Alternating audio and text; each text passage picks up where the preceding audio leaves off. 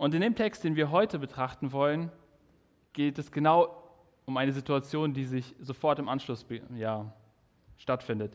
Um eine Situation, wo Jesus dann mit seinen, diesen drei Jüngern runter vom Berg geht und er erlebt eine Situation, wo es auf einmal dort unten eine Menschenansammlung gibt. Ja, sowas gab es früher noch, Menschenansammlungen. Das ist für uns bald vielleicht nicht mehr so etwas Normales. Ähm, und er erlebt, dass dort viele Leute auf einmal auf so, so einen Trubel bilden.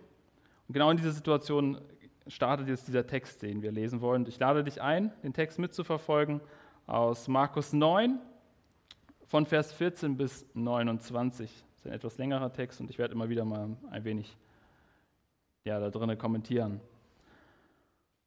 Als sie, also Jesus mit diesen drei Jüngern, zu den anderen Jüngern zurückkamen, waren diese von einer großen Menschenmenge umringt, darunter einige Schriftgelehrte, die ein Streitgespräch mit ihnen führten. Sobald die Menge Jesus sah, geriet sie in große Erregung. Alle liefen zu ihm hin und begrüßten ihn. Worüber streitet ihr euch denn? fragte er, also Jesus.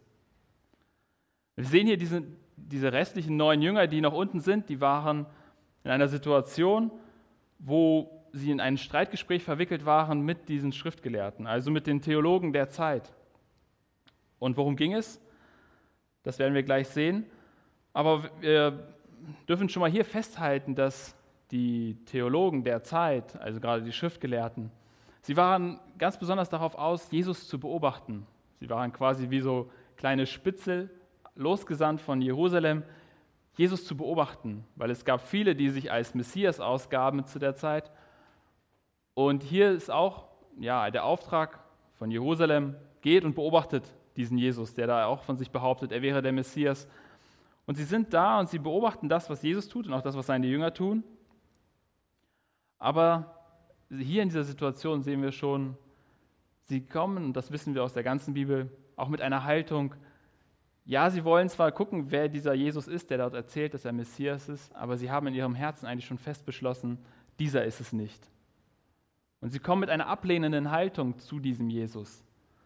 Und genauso haben wir auch heute vielleicht Menschen, die mit einer abhaltenden, so einer, ja, so einer, so, so einer Haltung zu Jesus kommen und eigentlich nur den Fehler vielleicht irgendwo suchen, so wie sie hier die Schriftgelehrten den Fehler bei Jesus suchten. Das Problem ist, bei uns Christen finden sie auch oft Fehler und sind dann vielleicht auch enttäuscht. Aber deswegen wollen wir sie auch gar nicht zu uns führen. Wir wollen sie gar nicht, wir wollen den Menschen nicht im Mittelpunkt stellen, sondern diesen Jesus, bei dem es sie auch keine Fehler gefunden haben. Okay, zurück zu dieser Story. Also es geht weiter, dass jetzt einer aus der Menge antwortete, Meister, ich bin mit meinem Sohn gekommen. Ich wollte mit ihm zu dir, weil er einen stummen Geist hat. Wo immer dieser ihn packt, wirft er ihn zu Boden. Dem Jungen tritt Schaum vor den Mund. Er knirscht mit den Zähnen und es wird ganz starr. Ich habe deine Jünger gebeten, den Geist auszutreiben, doch sie konnten es nicht. Dieser Vater, der hat hier eine große Not. Sein Sohn, der ist von einem Geist ja, befallen, besessen und er hat krampfhafte Zuckungen, er schäumt und ihm ja, viele Symptome, die wir vielleicht auch heute unter einem epileptischen Anfall deuten würden.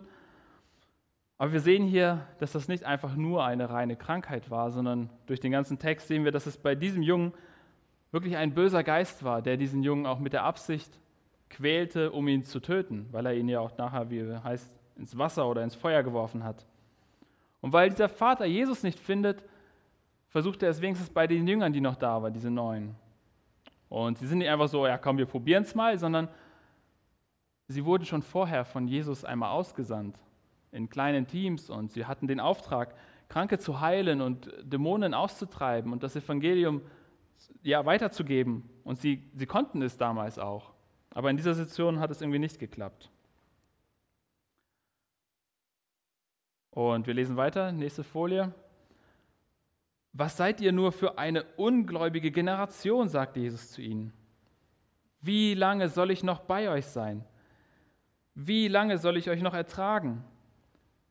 Bringt den Jungen zu mir.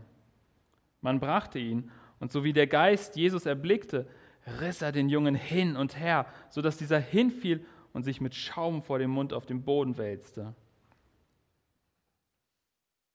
Wir sehen hier, dass Jesus, er sieht gleich viel mehr in dieser ganzen Situation.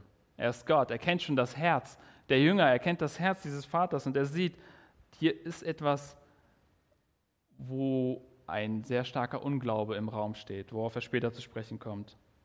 Und als dieser Junge dann in diese Nähe von Jesus kommt, dann tobt dieser Geist und er reißt ihn hin und her, weil er diese Nähe von Jesus nicht ausstehen kann. Aber dann kommt im nächsten Moment, wir sehen weiter, dass Jesus den Vater fragt. Und er sagt, wie lange geht es denn so mit ihm? fragte Jesus den Vater des Jungen. Von klein auf, antwortete der Mann. Oft hat der Geist ihn sogar ins Feuer oder ins Wasser geworfen, um ihn umzubringen. Doch, wenn es dir möglich ist, etwas zu tun, dann hab Erbarmen mit uns und hilf uns. Ist es hier nicht in dieser Situation interessant, dass Jesus kennt doch eigentlich die Situation. Jesus weiß doch ganz genau, wie lange dieser Junge schon daran leidet. Jesus weiß schon alles, was mit diesem Jungen passiert ist. Er kannte ihn. Und trotzdem lässt er den Vater hier erstmal reden. Er lässt ihn mal aussprechen, das, was er erlebt hat. Er lässt ihn aussprechen, das, was er ja auch in seinem Herzen trägt. Und gerade durch das Reden des Vaters kommt auch das zum Ausdruck, was in seinem Herzen eigentlich ist. Nämlich, der Vater ist sich nicht ganz sicher, woran er ist mit Jesus. Der Vater zeigt dir seine Meinung, ähm, indem dass er sagt, doch, wenn es dir möglich ist. Also wir sehen den Vater, der so ein bisschen irgendwie hin und her gerissen ist. Ja, dieser Jesus, ja, er hat vielleicht schon viel von ihm gehört. Er wusste, dass er irgendwie etwas ja, Besonderes hat an ihm. Aber er konnte es nicht wirklich zuordnen, wo er hingehört und wie er zu diesem Jesus sich stellen soll. Ist er wirklich Gottes Sohn oder nicht? Ist er der Messias oder nicht? Kann er das wirklich oder kann er das eigentlich nicht? Und er wurde ja auch von den Jüngern quasi enttäuscht in der Situation, als er da war und die Jünger konnten ihn diesen Geist nicht austreiben. Und er wusste jetzt nicht, kann dieser Vater es?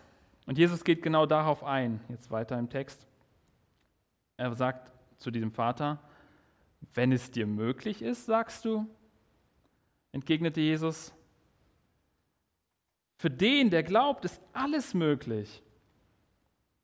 Jesus greift genau diese Zweifel des Vaters auf.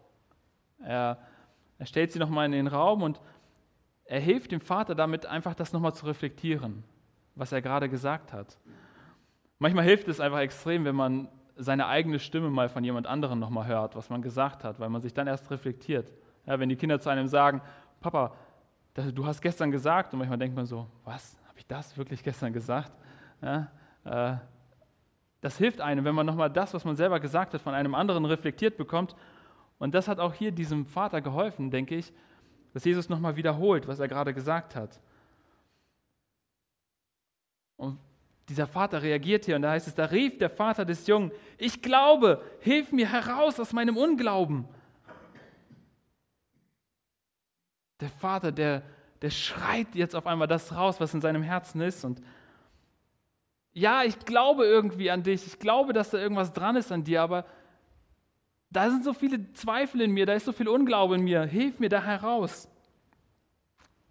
Welche Verzweiflung drückt dieser Vater hier zum Ausdruck? aber auch gleichzeitig, welche Ehrlichkeit. Welche Ehrlichkeit von ihm, dass er genau das herausbringt und sagt, ja, ja, Jesus, da ist Zweifel in mir, da ist Unglaube in mir und ich weiß nicht so recht, wohin damit und ich komme da irgendwie nicht raus. Ich glaube, genau das wollte Jesus hier auch diesem Vater entlocken.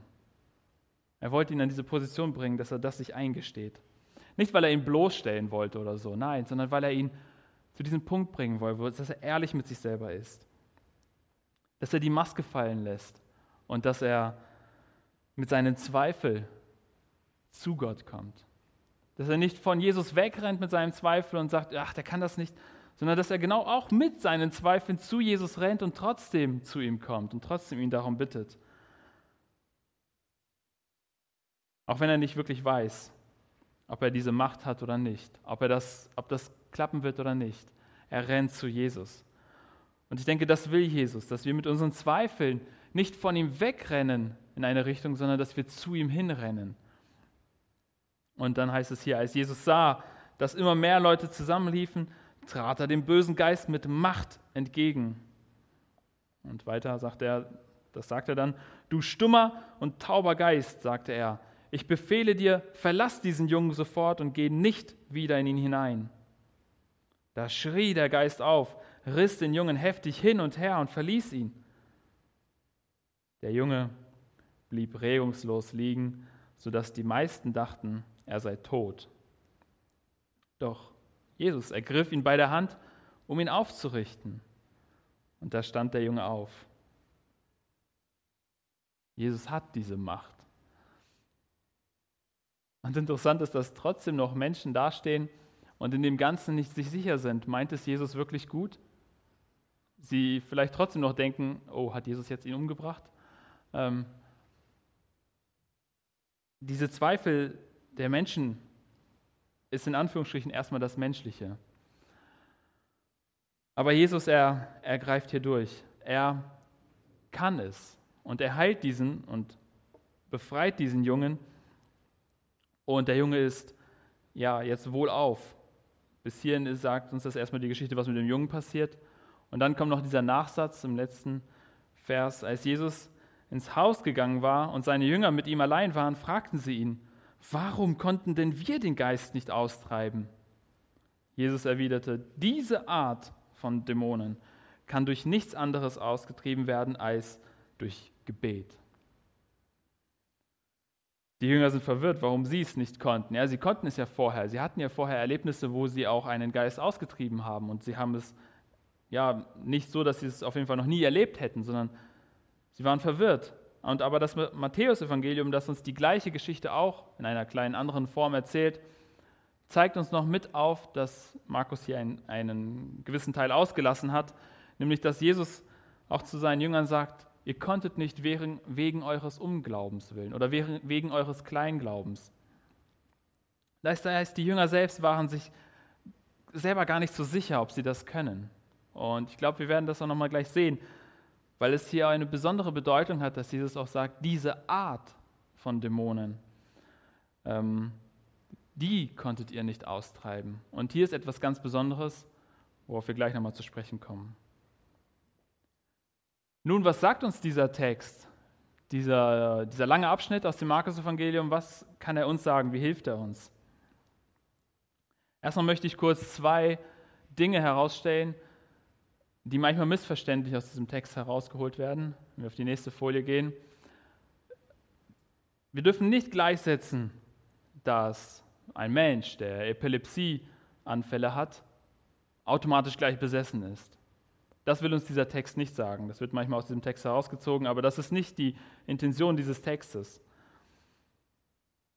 Lukas, der Arzt, der auch diese Geschichte beschreibt, er erwähnt das sogar explizit, dass Jesus ihn gesund gemacht hat, diesen Jungen. Aber trotzdem ist es in dieser Situation natürlich, dass es wirklich ein Geist, ein böser Geist war, der diesen Jungen gequält hat und der ihn aber auch körperlich gequält hat und das auch nutzen kann. Und nicht jede körperliche Krankheit ist damit ein Dämon, aber wir sehen auch, dass bei Paulus es auch heißt, dass ein Engel Satans ihn schlägt oder ihn quälte körperlich aber das ist nicht eine Besessenheit gleich sofort in dem Sinne. Wir dürfen hier nicht diese Kausalität aufbauen, dass wenn dieser Text darüber redet, dass dieser Junge mit Epilepsie besessen war, dass jede Epilepsie Besessenheit bedeutet. Zum anderen ist es auch nicht automatisch, dass wenn dein Gebet nicht erhört wurde, du aus diesem Text schließen kannst, ach, ich hatte einfach zu wenig geglaubt. Oder wenn Gott etwas nicht getan hat, dann sagst du einfach, ja, ich hatte zu wenig Glauben einfach und deswegen ist es nicht passiert. Ja, in dieser Situation sagt Jesus, ihr kleingläubigen Jünger. Aber es ist nicht immer so. Der Punkt ist, ähm, was ich in der nächsten Folie deutlich machen wollte, ist, es kann sein, muss aber nicht. Das will uns der Text erstmal deutlich machen, dass wir nicht daraus diese Rückschlüsse ziehen wollen. Nun, Was sind die richtigen Fragen, die wir an den Text stellen können oder sollen? Denke, die richtigen Fragen, die wir an diesen Text stellen sollen, ist, wer ist dieser Jesus? Und die zweite Frage, kann ich mein Vertrauen auf diesen Jesus setzen? Die erste Antwort ist zusammen mit dem ganzen Text von davor, dieser Jesus, er ist nicht nur der Messias. Ja, er ist der Messias. Das heißt nicht, dass es nicht nur ist, sondern er ist der Messias.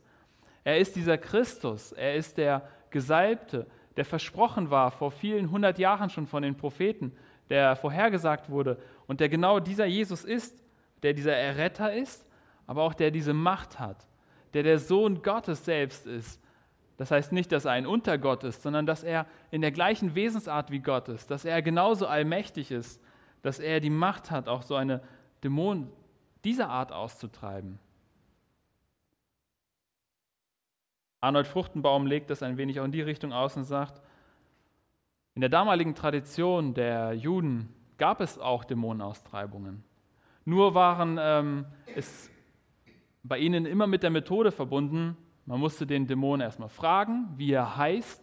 Und erst wenn man den Namen dieses Dämons wusste, konnte man ihn austreiben. Und für die Juden war aber trotzdem klar, wenn einmal der Messias kommen wird, dann wird er auch die Macht haben, einen stummen Dämon auszutreiben. Und das ist gerade diese Besonderheit. Einen Dämon, der nicht redet, wo man nicht den Namen entlocken kann, den man trotzdem, der ihn trotzdem austreiben kann. Und genau deswegen zeigt Jesus hier damit auch seine Macht. Er demonstriert quasi seine Macht vor den Schriftgelehrten und vor den Juden, dass er sagt, ich kann es, auch einen stummen Dämon auszutreiben. Ich habe diese Macht.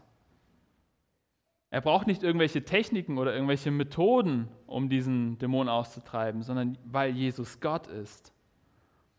Er ist der Allmächtige, er ist genauso wie Gott sich auch im Alten Testament als der El Shaddai, also der Gott, ich bin der Gott, der Allmächtige, vorstellt. Genau dieser Gott ist auch Jesus und er hat diese Macht.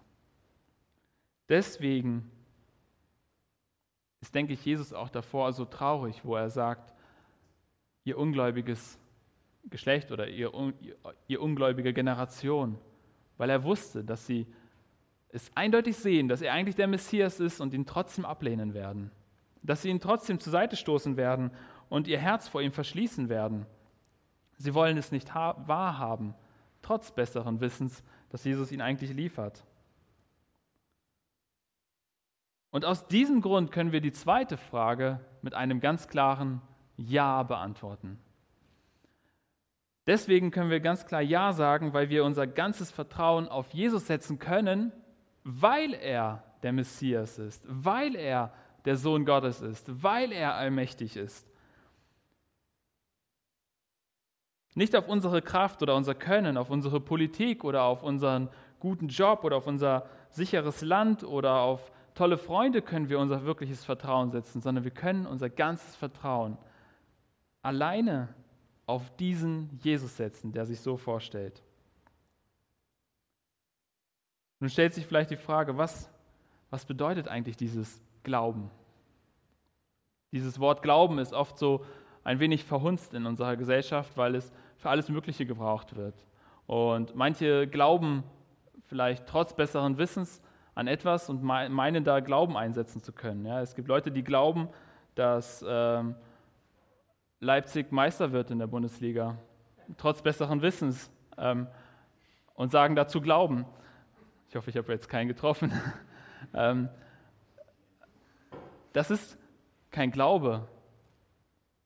Ja, der Glaube ist etwas, was sich da zum Ausdruck bringt, wo man sein Vertrauen auf etwas sitzt, auf etwas setzt, wovon man weiß zum einen, dass es ja vertrauenswürdig ist, aber man darauf sich setzen kann und sich ja darauf berufen kann und sagen, das habe ich erlebt, das ist etwas, das habe ich erfahren, ich kann mich darauf verlassen, das hält, das trägt.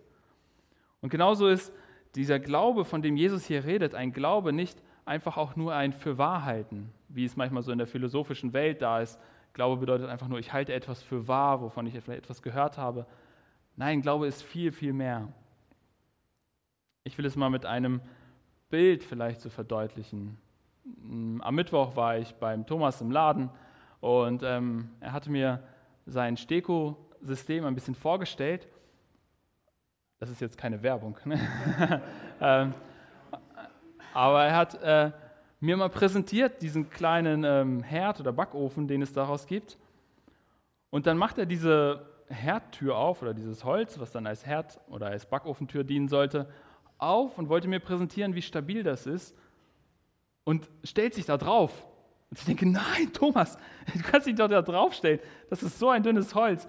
Und ich stehe daneben und denke, wow, krass, okay. Und als ich dann am nächsten Abend einfach mal so den Tag Revue passiert habe, habe ich so über die Situation nachgedacht und habe gedacht, krass, das ist es doch eigentlich. Der Thomas, der kennt dieses Holz. Der Thomas, der weiß, was diese Beschaffenheit dieses Holzes ist. Und deswegen hat er, ohne zu zögern, sich da draufgestellt einfach, ja, weil er wusste, das trägt. Und er hat es wahrscheinlich auch schon mal ausprobiert vorher und hat es erfahren. ja, ähm, aber für mich war es von außen stehend so, dass ich das gesehen habe und gedacht habe, das ist doch nur ein so ein dünnes Holz. Wie kann man sich da draufstellen? Also ich hätte Angst davor, ich würde es nicht machen was hat jetzt Thomas gehalten? Hat es gehalten, dass er einfach so ein toller Typ ist und er wusste, was für ein tolles Holz das ist und dass er ähm, so ein starkes Vertrauen auf dieses Holz hat? War das das, was ihn gehalten hat, dass das Holz nicht gebrochen ist? Nein, am Ende des Tages war es diese Stabilität des Holzes, was ihn getragen hat. Nicht sein besonderes Wissen oder sein Vertrauen oder sein großer Glaube oder so, sondern die Stabilität des Holzes war das, was ihn am Ende getragen hat. Ich denke, genauso ist es auch in unserem Vertrauen Gott gegenüber. Es geht nicht darum, dass wir ein starkes Vertrauen haben und wir so toll sind darin, dass wir so dolle glauben oder so, sondern es geht darum, dass wir unser Vertrauen auf einen starken Gott setzen. Nicht wir brauchen einen starken Glauben, sondern wir brauchen einen Glauben an einen starken Gott, an einen Gott, der hält, auf dem man sich hinstellen kann und sagen kann, hier wackelt nichts, das sitzt, das ist stabil. Und Jesus verlangt auch keinen grundlosen Glauben. Wie wir Jesus kennen, ist er ein Gott, der uns unzählige Beweise dafür schenkt, dass er vertrauenswürdig ist. Ich will nur einen ganz kurz anwenden, wenn wir die Auferstehung Jesu betrachten. Dieses große Ereignis, dass ein, ein Mensch ja, von den Toten wieder aufersteht und lebt nach drei Tagen, ist ein unbeschreiblich großes Wunder. Aber es ist auch einer der Ereignisse, die historisch absolut bewiesen ist. Und wenn wir ehrlich sind, das ehrlich nachverfolgen, und jeder Wissenschaftler, der das ehrlich nachverfolgt, der kann hundertprozentig davon ausgehen und sagen, ja, das ist absolut historisch bewiesen, dass dieser Jesus gelebt hat und dass er von den Toten auferstanden ist. Es ist kein grundloser Glaube, wo Jesus uns sagt, ja, das wackelt alles, aber glaub irgendwie. Nein, Jesus hat uns ganz viel gegeben, wo wir sehen können, das ist stabil. Und der Glaube hat etwas mit Wissen zu tun. Nämlich da, wo wir über diesen Gott etwas erfahren, wo wir uns mit ihm auseinandersetzen. Aber er bringt nur, sich dann nur zum Ausdruck, wenn er in unserem Leben auch einen ja, Impact hat, dieser Glaube. Wenn ich mich dann auch in der Situation, wo etwas ist, und wenn es vielleicht eine, eine Schlucht zu überqueren geben würde, irgendwo an einer Situation, und Thomas hätte dieses Brett dabei, dann würde er das hinlegen und würde rübergehen, ohne zu zweifeln. Ich würde nicht einfach so draufsteigen. Aber er kennt das. Und dann in einer Situation, wo er das wirklich bräuchte, würde er draufsteigen. Genau das ist der Punkt, zu dem Jesus uns aufruft. Dass wir in den Situationen, wo es kompliziert ist, wo es schwierig ist, dass wir unser Vertrauen auf ihn setzen, weil wir ihn doch kennen, weil wir ihn doch erlebt haben in unserem Leben. Und damit komme ich zum letzten Punkt. Wie kann ich nun das Ganze umsetzen? Wie kann das Ganze in meinem Leben etwas verändern? Oder wie kann mich das in meinem Leben überhaupt, ja, was sagt dieser Text mir? Wie kann ich das anwenden? Mein erster Punkt ist für dich, mach es zu deinem Gebet. Genau dieses Gebet, was der Vater ausgesprochen hat, immer wieder. Ich glaube, da müssen wir uns immer wieder auch ehrlich in uns selbst hineinhören und zugeben, ja, wir haben Zweifel. Und es gibt immer wieder Situationen, wo wir uns nicht ganz sicher sind. Kann ich mich wirklich auf diesen Gott verlassen oder nicht? Oder ist das vielleicht doch irgendetwas, was da so krumm läuft, was da nicht ganz stimmt? Schrei diese Verzweiflung vielleicht auch ehrlich zu deinem Gott heraus, aber sei ehrlich, sei offen, weil du kannst und du musst, du wirst es auch nie deinem Gott irgendetwas vormachen können. Er kennt dich sowieso, er weiß sowieso, was in deinem Herzen, was in deinem Inneren vorgeht. Aber er möchte, dass wir das ehrlich zugeben, wo wir auch unsere Zweifel haben, wo wir auch nicht wirklich wissen und manchmal ja auf der Kippe stehen. Er möchte, dass wir das zu unserem Gebet machen. Und ich will dich dazu in erster Linie einladen. Und im zweiten Punkt möchte ich dich einladen, diesen Jesus kennenzulernen. Diesen Jesus kennenzulernen, weil du nur auf das dein Vertrauen setzen wirst, was du kennst. Wenn du diesen Jesus kennst und wenn du dich mehr mit ihm beschäftigst, dann wirst du erkennen, dass er wirklich eine Stabilität bietet, dass er vertrauenswürdig ist, dass man sich auf ihn stützen kann. Und das bedeutet vielleicht auch für dich, dass du einige falsche Vorstellungen, die du von Jesus hast, die dir vielleicht irgendjemand gesagt hat, ähm, auch manchmal ablegen musst. Das bedeutet, dass du vielleicht manche falsche Vorstellungen von Jesus, die dir auch vermittelt wurden durch die, was auch immer, die Erziehung oder deine Ausbildung oder sonst etwas, zur Seite legen musst und wieder neu in Gottes Wort hineinschauen musst und sagen musst, ich will Jesus, ich will die Wahrheiten über dich kennenlernen. Ich will das kennenlernen, was du über dich selbst sagst. Ich will dich so kennenlernen, wie du dich vorstellst. Vielleicht bedeutet das für dich, dass du dich neu in eine Kleingruppe oder einen Bibelkreis investieren musst, wo du es auch zusammen machst, wo du nicht nur alleine, aber auch in einer Gruppe, natürlich auch alleine, natürlich auch alleine die Bibel aufschlägst und sagst, Jesus, ich will dich kennenlernen, zeig dich, zeig dich mir, offenbare dich, ich will dich sehen. Und als letzter Punkt, wage den nächsten Schritt, der vor dir liegt. Ich kenne euch ja leider zu wenig. Ich weiß nicht, in welcher Lebenssituation du bist und wo du gerade stehst. Ja, ich äh, kann schön reden vielleicht, aber trotzdem weißt du, wo dein nächster Schritt ist. Vielleicht bedeutet das für den einen oder anderen, sich ja, damit Jesus zu bezeugen mit der Taufe. Vielleicht bedeutet das für einen, ich müsste mal auf Arbeit den nächsten Schritt wagen und meinem Arbeitskollegen erzählen, worauf ich mich überhaupt stütze. Vielleicht bedeutet das der nächste Schritt für dich ein Schritt der Versöhnung mit deinem Nachbarn oder mit deinem Ehepartner oder mit deinem Kind oder wem auch immer einzugehen. Vielleicht bedeutet für dich der nächste Schritt, deinen Hausnachbarn auch einmal einzuladen zu einem Kaffee und zu einem Gespräch, um einfach mal die Beziehung aufzubauen. Vielleicht bedeutet der nächste Schritt für dich eine Investition von Zeit oder auch von Geld in eine Aufgabe in dieser Gemeinde. Ich weiß es nicht, aber du weißt, kannst es wissen. Und wenn du es vielleicht nicht weißt, dann will ich dich einladen, nimm dir doch heute Abend mal fünf Minuten Zeit und werde ruhig, werde still und hör in dich hinein und bitte Gott, dass er durch seinen Geist in, zu dir redet und dir sagt vielleicht, wo der nächste Schritt für dich ist, den du gehen sollst. Oder vielleicht weißt du auch schon genau, welcher nächste Schritt vor dir liegt, aber du wehrst dich noch dagegen, diesen zu gehen, weil du es nicht gehen willst dann will ich dich einfach nur ermutigen. Du gehst nicht auf etwas Ungewisses zu. Jesus ist schon da, wo du hingehst. Jesus kennt die ganze Situation. Er sieht dein Gestern, er sieht dein Jetzt, wo du stehst, und er sieht auch dein Morgen, wo du hingehst. Er weiß, was passiert und er, er sagt dir etwas, was er auch anbietet, was vertrauenswürdig ist. Wenn er dir sagt, geh diesen nächsten Schritt, dann weiß er, dass das gut für dich ist. Er meint es gut mit dir. Dieser Jesus, er hat wirklich etwas Gutes für dich vor. Und deswegen darfst du dein ganzes Vertrauen auf ihn setzen. Deswegen darfst du in dieser Woche, die vor dir liegt, wieder dir neu bewusst machen, ich will mein Vertrauen auf diesen Jesus setzen und auf nichts anderes, weil er stabil ist, weil er vertrauenswürdig ist, weil dieses Weil diese Brücke oder wie auch immer du es in deinem Bild, in deinem Kopf verbindest, hält. Weil du weißt, dass es nicht einstürzen wird. Weil dieser Jesus Gott ist.